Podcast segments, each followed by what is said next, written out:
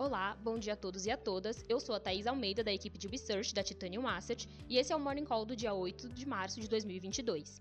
Começando com as principais notícias do cenário macroeconômico, os mercados globais amanhecem operando em cenário misto, com os desdobramentos do 12º dia do conflito russo-ucraniano.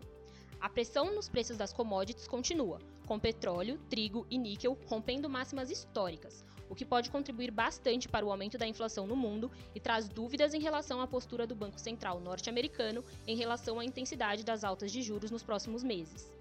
Nos Estados Unidos, o desempenho dos mercados futuros está em campo positivo, com o S&P 500 liderando regionalmente com alta de 0,40%. Na Ásia, todos os principais mercados abriram o dia em queda, a mais acentuada sendo a do Shanghai Stock Exchange, da ordem de menos 2,35%. Na Europa, a notícia da intenção de emissão conjunta de bônus pela União Europeia deu força aos mercados locais para operarem em alta nesta manhã. O objetivo seria minimizar os efeitos econômicos provocados pela guerra entre Rússia e Ucrânia por meio da concessão de financiamento dos gastos com energia aos países membros do bloco. O índice VIX apresenta queda de 4,53% nesta manhã e o índice DXY queda de 0,31%. O mercado cripto também amanhece no positivo, com investidores de olho no conflito do leste europeu e também na notícia de que Joe Biden se prepara para assinar o decreto que direciona a regulamentação dos criptoativos nos Estados Unidos.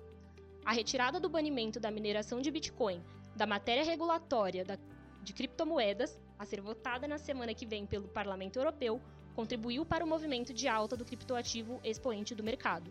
Ainda ontem, o Santander anunciou uma modalidade de empréstimos lastreados em tokens de commodities agrícolas, propondo a facilitação do acesso a empréstimos para agricultores argentinos. Mesmo em fase de teste, o projeto repercutiu positivamente no mercado. Em relação à performance do mercado nas últimas 24 horas, os tokens de melhor performance foram o Waves, com aumento de 14,82%, Earn Finance, com variação positiva da ordem de 12%, e o Zcash subindo pouco mais de 9%.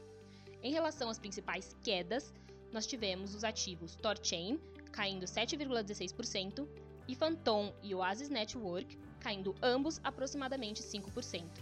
Na agenda do dia, no Brasil, às 8 nós temos o IGPDI de fevereiro, às 9 o índice de preços de produtor referentes a janeiro e às 10 a divulgação dos dados de produção e vendas de veículos referentes a fevereiro.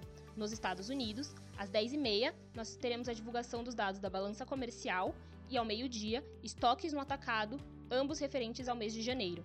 Às 18h30, no horário de Brasília, teremos a finalização da agenda do dia com a divulgação dos estoques de petróleo API.